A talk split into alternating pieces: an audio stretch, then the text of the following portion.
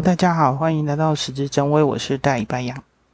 上一次讲到《金瓶梅》，我今天再讲一个好，介绍一个小农养蜂的小农。最近的 Me Too 很盛行，鼓励勇敢的人站出来，这是很好的事情。我在二零一七年底出书之后，写满台湾小农的梦幻金瓶梅食谱。出书之后，上了一些广播节目，呃，专门主持美食的男主持人就直接问那些有壮阳吗？OK 啊，还有一些知名的男主持人下来节目问《金瓶梅》有男男吗？然后，或许《金瓶梅》三个字太敏感，连每次出书都会采访的女主持人都不敢邀约这本书。那西西门庆在西门庆有六房，大房是吴月娘，二房是李娇儿，三房孟玉楼，四房孙雪娥。那孙雪娥是本来是陈氏的奴婢，那因为陈氏去世之后，就直接变成是她是负责掌厨。呃，所有的餐餐饮食都是他负责。五房是潘金莲，这是大家知道。六房是李瓶儿，也是西门庆最爱的女人。最近的 Me Too 案例新闻，坦白说，比《金瓶梅》实在是还精彩多了。西门庆真的不算什么，真的，我没有骗你。呃，如果说《金瓶梅》是影书，那对照当今的这些 Me Too 的案例，这只是一些小 case 而已。知道那个重点来的差别是什么？西门庆是会负责的，不会逃避，也不会事发声音，也不会推推对方说是忧郁症、精神病，或是想不起来，或是大家一起去死，慷慨激昂、妇孺之心，可是又没有达成慷慨激昂、妇孺之心。金瓶梅发生在四百年前的明朝，每个事件的交错，每个人都有自己的算计，羊还是坚信。好人做好事不一定会好运，但是坏人做坏事也不一定会成功的道理。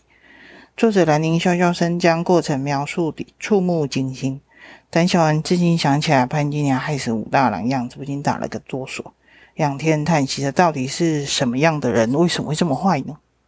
西门庆最爱的女人还是李瓶儿，在他最后生病弥留之前，他甚至。呃，不管那个潘道士的警告，就说在最后弥留之前，你不要再去，不要再去他的房间里面一起恐祸恐祸及生。但是他想着，宁可我死了也罢，须得失守着和他说句话。于是进入李平儿的房里，安慰李平儿别担心。李平儿反而劝西门庆，刚那施幽灵的两个人，明日就要来拿我了。西门庆听了放声大哭，因为他之前梦见有两个人要来抓他，两个人抱在一起痛哭失声。呃，李瓶儿因为血流不止，虽然在床上铺上了草纸，劝西门庆离开，说这屋内秽物。熏得你慌，西门庆不得已嘱咐丫丫头仔细的看守着李瓶儿。四百年前的《金瓶梅》里面的西门庆，呃，看起来有很多人，他娶了六房，那外面任何的男男女女他看上的，比如说是谁家的太太啊看上的，当然他就有办法弄到手，那甚至是。是男的，男童也是。可是，在这么久的时间里面，你会看到他还是深爱着他的女人，叫李瓶儿，真是太感，其实还蛮感人的。我觉得仔细想起来是蛮感人的。西门庆接手父亲的生药铺，书中常提及中药材或药方。至于炼制的中药丸的蜂蜜，更显得重要。让人想起小时候没有什么零食，我会到水里彰化银行旁的保生堂中医诊所买。宋鼎就是那个小小黑黑那个东西，一小包，但是小时候零食里面最美好的回忆的，一小包用透明塑料袋装，只需要到中医诊所，走进比阳还高的木质柜台前，拿出一块钱说不要买一包宋鼎，拿出一包宋鼎，轻轻一跃飞奔回家，浅褐色的小小丸子，直接咬下，散发出陈皮般的酸甜滋味。读了《金瓶梅》，看着医美衣服的医医美和美舒丸，想起了小时候吃过的颂丁，网上有人卖，但也不是小时候的味道。然后想起这一事，就跟一个中医师讨论，好想做小丸子。然后呢，我真的不能做吗。然后呢，我又找到很多东西，我找到了明朝高廉的著作《尹算符十签》，其中介绍了美舒丸、乌梅肉两两千，呃，干葛。干葛六钱，檀香一钱，紫苏叶三钱，草盐一钱，白糖一斤，后为末，将乌梅肉研成泥或料做小丸子用。那中医师看了说，哎，应该可以，但是不行，再加一点你去练一下就可以和成团。那后来中医师又传来，呃，日本的古法，中医界还有中医系的其他的影片做参考。那我就开始用剪刀剪各种干干瘪瘪的乌梅肉，那种黑黑的。然后我被乌梅的酸呛搞得坐立难安，情绪不稳。心想这玩意做成小丸子不会太呛嘛？想起了，呃，想起了以前有一些陈年紫苏梅，我想应该是可以的。那朋友推荐，那蜜要用什么？蜂蜜用什么？呃，朋友推荐用南投山里最好的蜂蜜，来自于茂丰美养蜂场。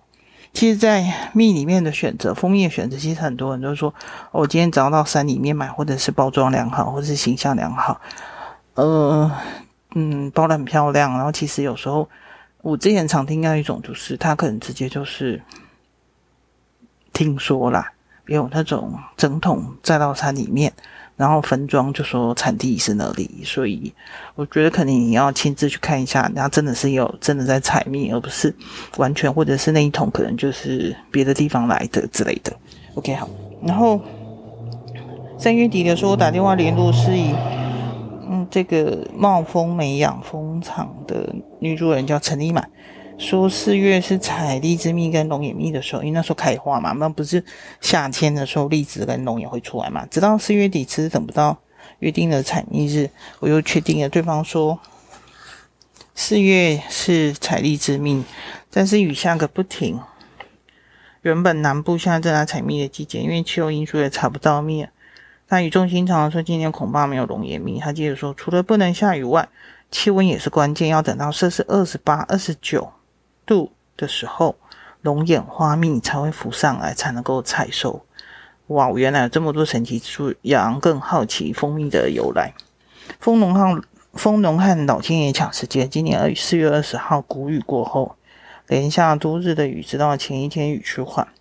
杨夜里看见载满蜂箱的货车经过，当天小农通知我，隔天一早在南投中梁山上集合。我说不行。他说：“没办法，一定要明早，否则时间过了，可能就采不到蜜。蜂农真的在采蜜，不是打开一箱蜂箱让媒体拍拍照就好，这是他们真实的生活。当天一早，山上讯号很弱，找不到路。蜂农第三代军人传来了 Google 定位，扬言的定位找到了中寮山里三合院旁众多龙眼树。往三合院的小径传来众多蜜蜂的嗡嗡声，眼角飘着大片飞。”飞动的小影子，邓小阳其实还怕，挺怕被蜜蜂蛰的。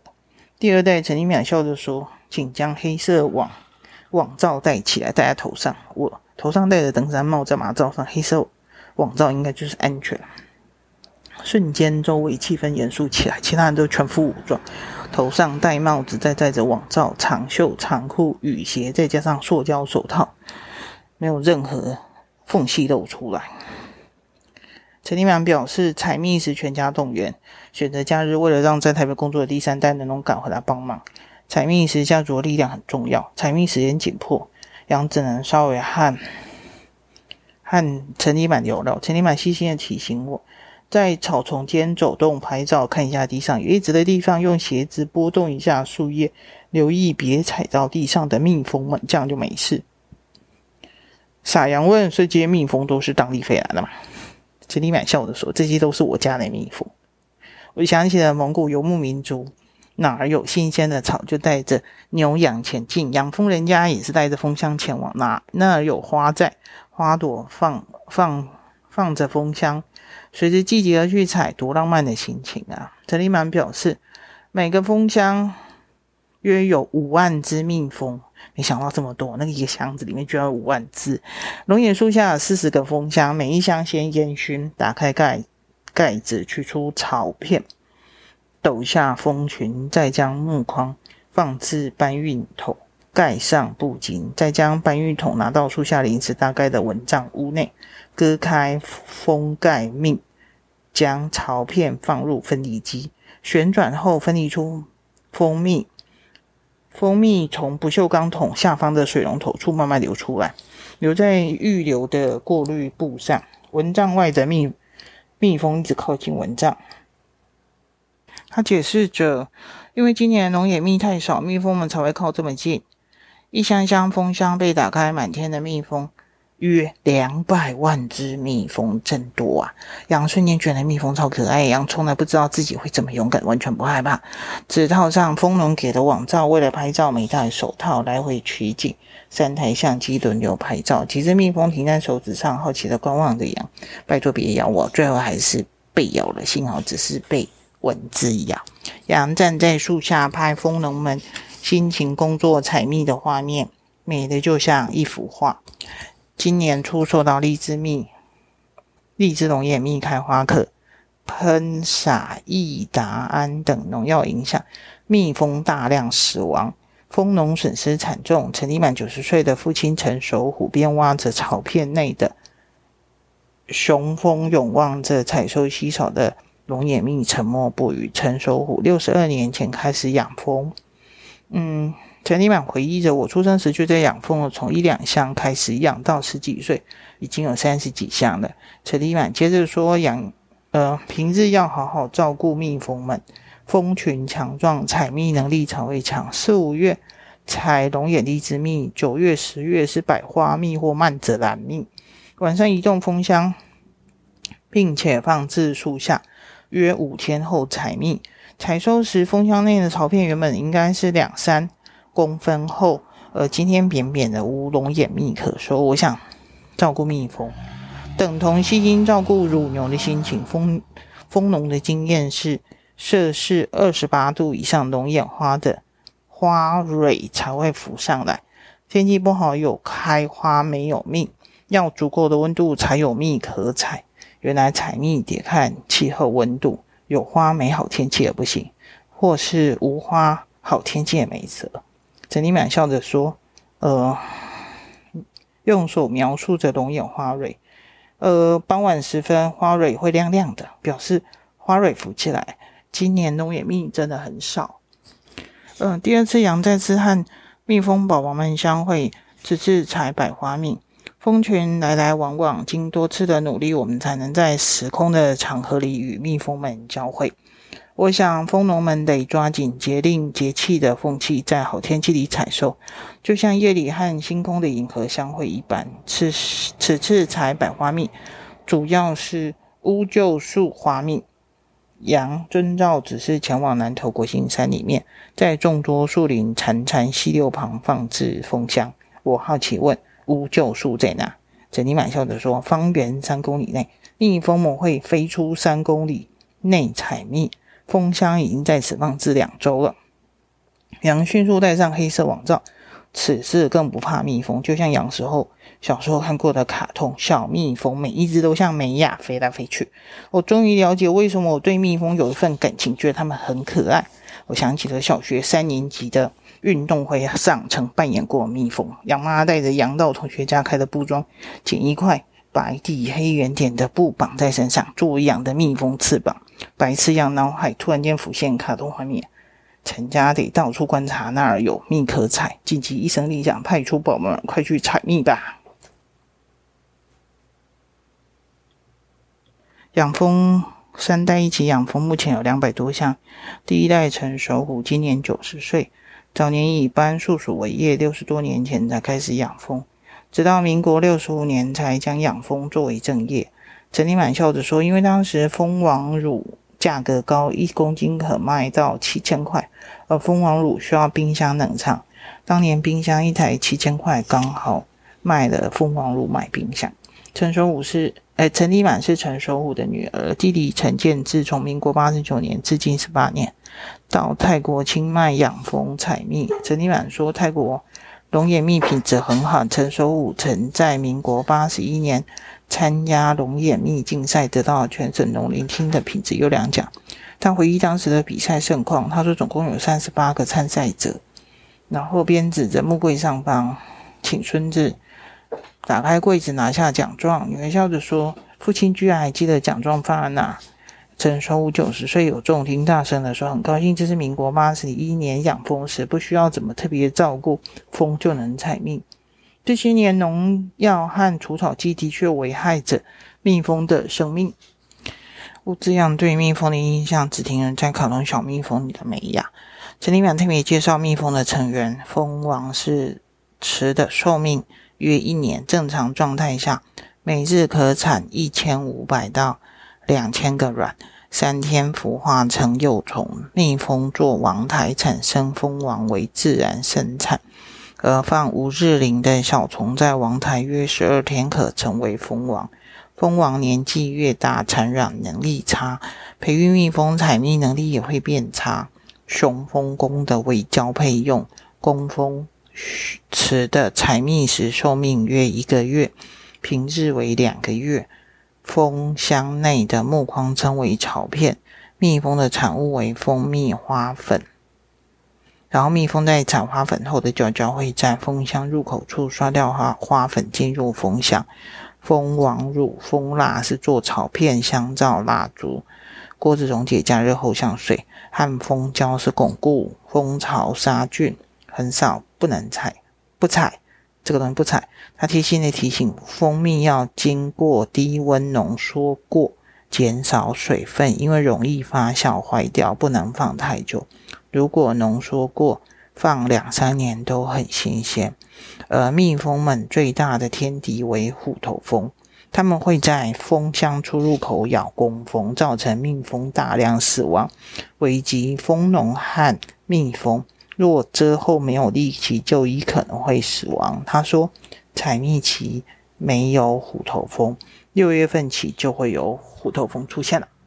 他表示，一整年采蜜的时间分别为清明前采收南投的荔枝蜜，从谷雨到立夏采收南投中寮的龙眼蜜，接下来采收油桐花蜜、南仔树花蜜。乌桕树花蜜都是百花蜜，至于咸丰草花蜜可以采好几个季节，而曼子兰花蜜大约在冬天较长的时间。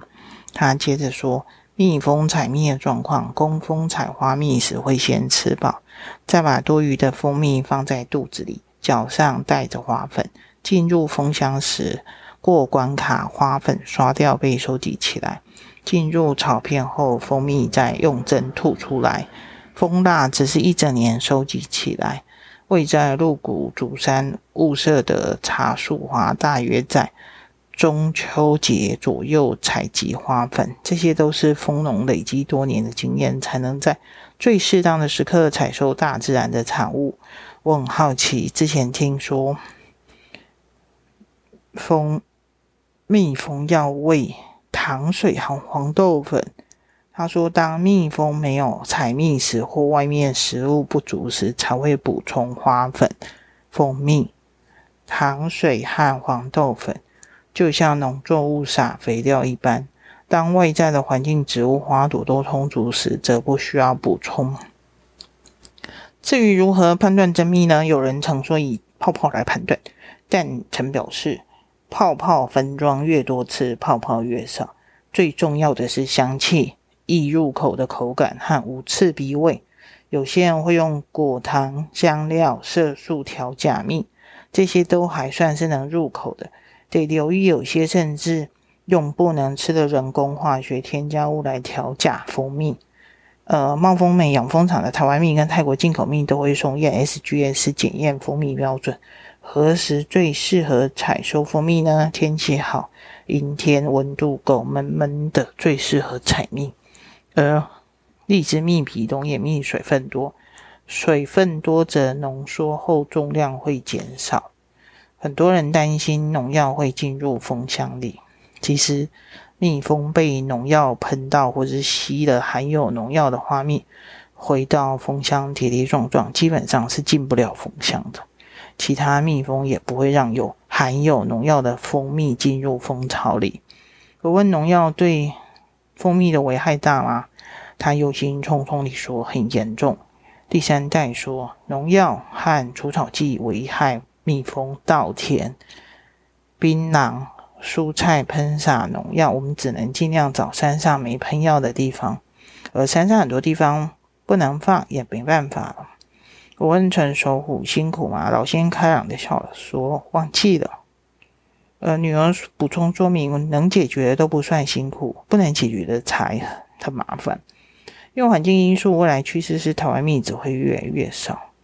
如果我们能多支持、鼓励无农药栽种蔬果、稻米，如此一来，蜂农再也不用担心蜜蜂大量死亡的难关，我们也能够吃到健康新鲜的蔬果稻米。只要每个人愿意有一点点改变，我相信会有很大的影响力。”某本书上曾说，每一只蜜蜂的生命只有六周，每一只蜜蜂一生只能生产十二分之一小匙的蜂蜜。